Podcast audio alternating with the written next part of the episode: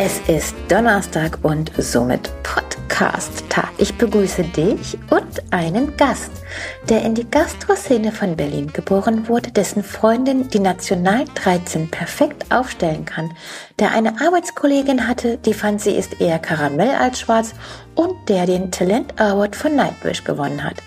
Er ist sehr gern gesehener Gast in Talkshows und auf den unterschiedlichsten TV-Bühnen.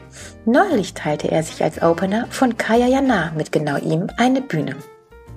Seit 2019 spielt er seine eigene Live-Show vor oft ausverkauften Hallen. Er ist mit Followern in mittlerweile Millionenhöhe nicht nur live, sondern auch in den sozialen Medien äußerst erfolgreich.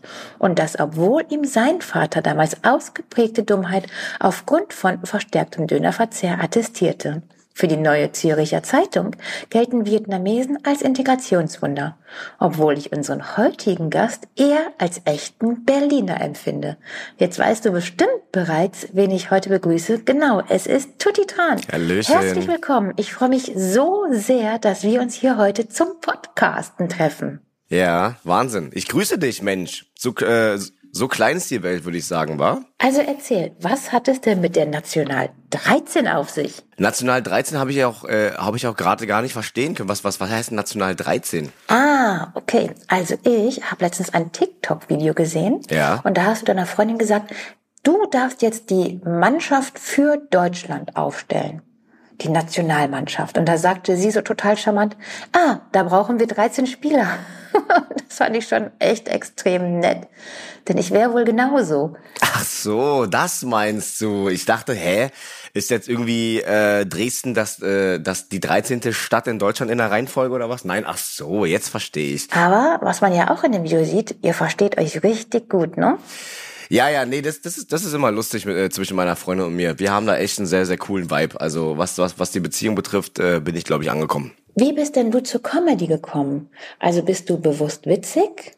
Hat, bist es im Laufe deines Lebens, hat sich das so rauskristallisiert oder hast du gedacht, also die Vietnamesen, die sind so ein lustiges Völkchen, darüber lohnt sich echt eine Comedy-Show? Nee, ich glaube, es hat sich erst mit der Zeit für mich selber gezeigt, äh, wie, wie lustig ähm, Vietnamesen sind, vor allem auch die erste Generation der Vietnamesen, die äh, zuerst nach Deutschland gekommen sind. Ähm, das ist einfach fucking funny. Du musst einfach generell aber äh, im Alltag einfach nur die Augen aufmachen. Dann hast du sehr viel Spaß im Leben. Äh, du kannst vieles auch, auch äh, ähm, unkommentiert lassen, aber äh, ich vertraue darauf, weiterhin äh, ganz groß die Augen aufzumachen, weil der Alltag ist komplett witzig und äh, dann hast du, wenn du mal eine Sekunde schlechte Laune hast, musst du dich einfach mal äh, an den Spielplatz ransetzen und einmal mal gucken, wie Eltern und Kinder und äh, Eltern untereinander und Kinder untereinander interagieren. Das ist funny. Äh, einfach nur sitzen bleiben und gucken. Jetzt warst du ja damals Fitnesstrainer, sogar auf YouTube und auch da sehr präsent. Genau. Wieso bist du dann zur Comedy gewechselt? Hört sich an, als wäre es voll dein Ding. Nee, ich habe äh, nie darüber nachgedacht, dass, äh, dass, dass äh, Comedy tatsächlich ein Job ist. Ich wusste nicht, dass Stand-up-Comedy ein, äh, ein Job ist, den man ausüben kann. Ähm, und ich war, glaube ich, immer von, von, von Hause aus privat, immer so ein Gruppenunterhalter, immer so ein lustiger. Und äh, dann haben meine Freunde gesagt, Digga, pff, wie wär's denn mal, wenn du auf die Bühne gehst? Und ich dachte so, hä, nee, Alter, was denn für eine Bühne, Mann? Wer geht denn auf die Bühne? Na, hier so Kayayana und so. Ich meinte, aha, das ist ein Job, Alter? Ja, dann habe ich mich so ein bisschen informiert und dann, ähm, genau, hatte ich meine ersten Auftritte gehabt und dann ist es geschehen, ne? Habe ich Blut geleckt und gemerkt, so, boah, Junge, ey, das ist schon geil, Alter. Wenn die Leute dir einfach nur zuhören, dich anschauen und äh, mit dem äh, begeistern sind, was du davon dir gibst, egal wie du es erzählst. Also du bleibst jetzt in deinem jetzigen Beruf Ja, auf und jeden wechselst nicht mehr zurück in die Fitnessszene. Ja, das ist jetzt, äh, ich habe meine Berufung gefunden.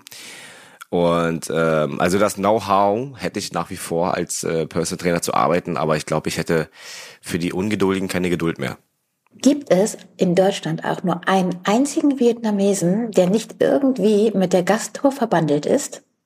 Das ist irgendwie so ein Ding, glaube ich. Das hat sich so etabliert, weil, weil man vielleicht ähm, weil man vielleicht auch irgendwie äh, so mit der mit der Küche der Eltern in, in in der Heimat, weißt du, so reingewachsen ist, so dass man halt immer daneben stand und immer geschaut hat, was macht denn Mama gerade und ähm, da wird ja wahrscheinlich dann auch während des Umrührens der Suppe erklärt, warum das jetzt so ist und vielleicht ja, da hat man das so übernommen und vielleicht war es dann das, wo man gesagt hat, okay, aber das ist das einzige, was ich kann, wenn ich halt die Sprache nicht kann, weißt du? Äh, ansonsten muss ich ja sagen, dass äh, Vietnamesen generell, das sehe ich an meinen Eltern, äh, sehr fleißige Menschen sind. Ne? Das hat sich irgendwie seitdem sie auch hier in Deutschland angekommen sind, da hat sich nichts geändert vom Fleiß. Ne? Mein Vater meint auch selber zu mir, der kann äh, nicht, wenn er mal zwei, drei Tage Ruhe hat. Ich glaube, das kennen aber auch alle anderen, nicht nur Asiaten, äh, kennen auch die Deutschen, die hier geboren, aufgewachsen sind. Ähm, ähnlich wie der Vater von meiner Freundin, der kann auch nicht in Ruhe sitzen. Das geht, geht nicht. Also im, im Urlaub ist der schon wieder am Werkeln. Das ist seine Erholung, ne? Das ist total krass. Ja, ja, das mit dem Urlaub, das kenne ich auch. Also so nach dem dritten, mhm. vierten Tag, da wird's dann aber auch langweilig, dann reicht's, ne? Als ich mich auf das Gespräch heute vorbereitet habe, habe ich gelesen, dass ursprünglich jedes Wort im Vietnamesischen nur eine Silbe hatte, im Laufe der Zeit jedoch viele zweisilbigen Wörter dazukamen, die dann aber aus bereits existierenden Wörtern zusammengesetzt wurden, wie zum Beispiel, und jetzt lachst du bestimmt über meine Aussprache, Nuk Mat für Wasserauge, also Träne, oder umschreibend für Radio, Mai Tu Tan übersetzt Maschinen-Sammelklang. Ich finde das ja echt sehr pfiffig und zielorientiert. Würdest du Vietnamesen im Allgemeinen so beschreiben als sehr pfiffig? Ja, auf jeden Fall. Also ich, ich, ähm, ich kenne keinen Vietnamesen, der irgendwie nicht so irgendwie ein kleiner Fuchs ist in, äh, in positiver, auch in negativer Hinsicht. Ja? Also muss ich beides mal kurz bedienen. Äh, Vietnamesen sind schon sehr, sehr, sehr pfiffig. Also die wissen auf jeden Fall, wie man ähm, wie man das Leben nimmt. Also da, da gibt es halt irgendwie nicht viel Diskussion, ähm, ob sie jetzt diesen Job kriegen oder nicht kriegen oder ob sie ihn machen wollen oder nicht machen wollen. So, das kommt einfach darauf an. Wir haben zu Hause zwei Mäuler, die du stopfen musst. Du hast eine Frau, Miete muss bezahlt werden. So, dann gehst du arbeiten. So, da gibt es bei den Vietnamesen keine Diskussion. So, das ist echt so. Das, äh, kenne, kenne, kenne keinen Vietnamesen, ähm, der, der, der nicht einen Weg findet, um Geld zu verdienen. Sagen wir mal so.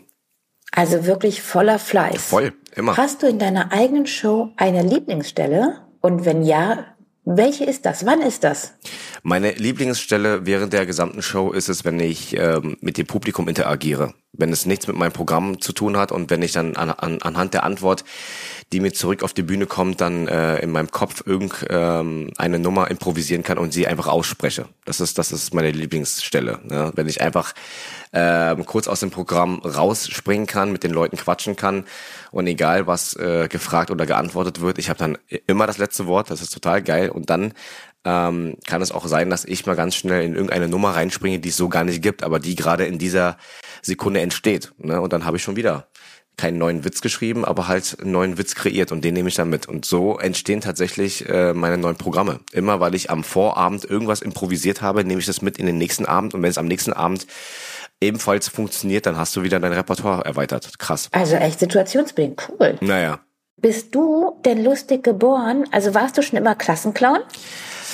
Ich war auf jeden Fall ähm, durchaus ein Klassenclown, aber auch einer von vielen. Ähm, ich bin mit sehr, sehr vielen Menschen in der Jugend, auch in der Kindheit groß geworden, die äh, auch immer schon einen Spruch parat hatten. Das heißt, äh, da war nicht viel mit rumheulen, weißt du? Das heißt, wenn da, wenn dann jemand einen Spruch gedrückt hat, dann musst du irgendwie gucken, dass du mit der Zeit auch mal einen Spruch zurückdrückst. Ansonsten bist du in Anführungsstrichen das Opfer. So. Ähm, und äh, das Opfer wolltest du nie sein. Und gerade in der, in, der, in der Pubertät will man sich ja so ein bisschen in der, in der Clique etablieren, ne? So, und das machst du natürlich auch nur, wenn du äh, auch mal Kontra gibst. Also tatsächlich anstatt heulen einfach die richtigen Sprüche. Ja, und die richtigen Sprüche, genau. Mhm. Wer sitzt denn in deinem Publikum? Ist es ganz gemischt oder würdest du sagen, es ist ein bestimmtes Alter, ein bestimmtes Geschlecht oder überwiegend ein bestimmtes Geschlecht oder eine bestimmte Nationalität, die eventuell stärker vertreten ist? Ja, also ich glaube, ich habe für einen männlichen Stand-up-Comedian ähm, tatsächlich eine sehr hohe Frauenquote. Das kann ich, glaube ich, jetzt so äh, sehr gut beobachten. Und äh, wenn du mich fragst, ich habe tatsächlich zu 90, 95 Prozent äh, Deutsche im Publikum. Ja, also ich, ich sehe mich ja auch als Deutsch, aber ich glaube, du weißt, was ich meine. Äh, und dann habe ich aber auch noch immer wieder eine Handvoll Asiaten.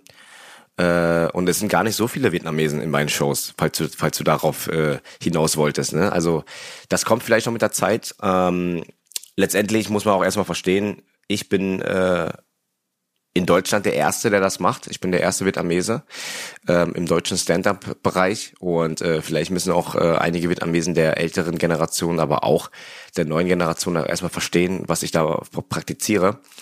Und äh, ja, vielleicht kriege ich irgendwann irgendwann auch mal von denen die Chance, äh, mich dann live zu äh, zu zeigen. Und die Leute, die bisher vorbeigekommen sind, die wurden natürlich auch bedient. Nicht nur, weil sie selber äh, einen Witz gegen Deckel bekommen haben, sondern weil sie auch einfach gemerkt haben, dass es, glaube ich, meine Berufung ist. Ich finde, wir haben unglaublich viel Neues und Spannendes über dich gelernt und ich möchte gerne mit einer Antwort von dir auf folgende Frage abschließen. Wie ist das bei Comedians? Wie feiert ihr eigentlich? Ist das die ganze Zeit so ein ständiges verbales Bälle hin und her schmeißen? Es gibt ähm, es gibt verschiedene Art und Weisen für mich äh, äh, zu feiern. Ich äh, war früher auf jeden Fall in meinen Zwanzigern war ich ein, ein Partytier. Also du hast mich auf jeden Fall in allen Berliner Clubs ähm, schön Freitag, Samstag und auch mal Montag und auch mal Mittwoch, je nachdem, oder Donnerstag, je nachdem, ob ich frei hatte oder nicht frei hatte. Da habe ich durchgezogen. Also ich habe in meinen Zwanzigern auf jeden Fall durchgefeiert. Ich habe sehr viel Alkohol getrunken, ich habe sehr viel geraucht, ich habe äh, wirklich sehr viele Menschen kennengelernt. Das heißt, wenn ich heute rausgehe, wenn ich heute in einen Club gehe, weiß ich ganz genau, wenn ich zu Hause bleibe, verpasse ich nichts. Verstehst du? So viel war ich schon feiern. Ja. Ich, ich hatte auch schon meine Partyurlaube gehabt mit, mit ein paar Jungs mehrmals auf Mallorca. Also das heißt, ähm, ich habe alles durch. Ne? Äh, aber heute, heute, heute ist für mich, äh, ja, ich weiß nicht. Äh, ich bin zum Beispiel nach der Show nie jemand, der dann noch auf die Piste geht, weil ich weiß, dass ich am nächsten Morgen einfach viel zu niedergeschlagen bin und ich äh, brauche tatsächlich meine, meine Power, um tatsächlich zumindest in den nächsten Tagen irgendwann mal wieder zum Sport zu gehen. Und auf Tour ist das nicht so einfach mit der Ernährung und mit dem Sport. Du hast nicht überall ein passendes Studio, wo du mal kurz reingehen kannst und deine Übungen verrichten kannst. Und gerade abends, ne? Abends musst du natürlich abliefern.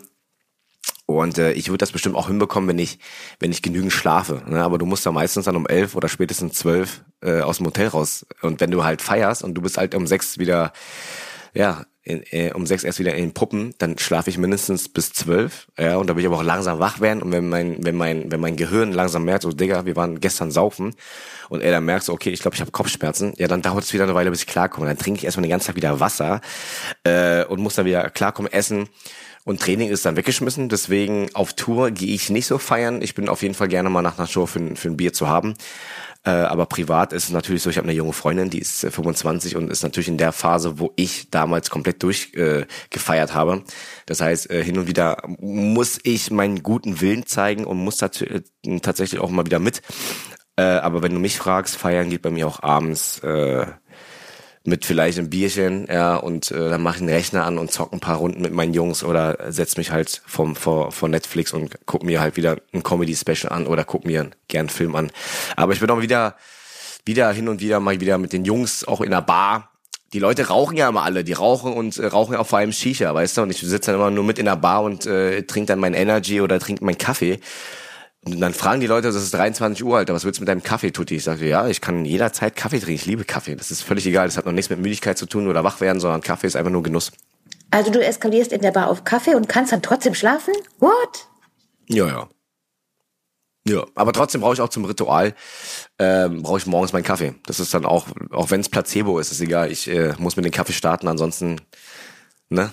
Ja, geht gar nichts. Ja, lieber Tutti, wir sind durch. Vielen herzlichen Dank für deine ganzen Antworten. Wie spannend das war. Ja, gerne. Danke, danke, danke. Ich hoffe, bis bald, war? Ja, klar. Die Karten für Krefeld sind schon gesichert. Dankeschön. Hab noch einen wunderschönen Tag. Und ihr Lieben, die zugehört haben, habt ebenfalls noch eine tolle Zeit. Ich fand das wieder ein äußerst spannendes Gespräch. Bleibt dran. Wir hören uns in der nächsten Woche. Ciao!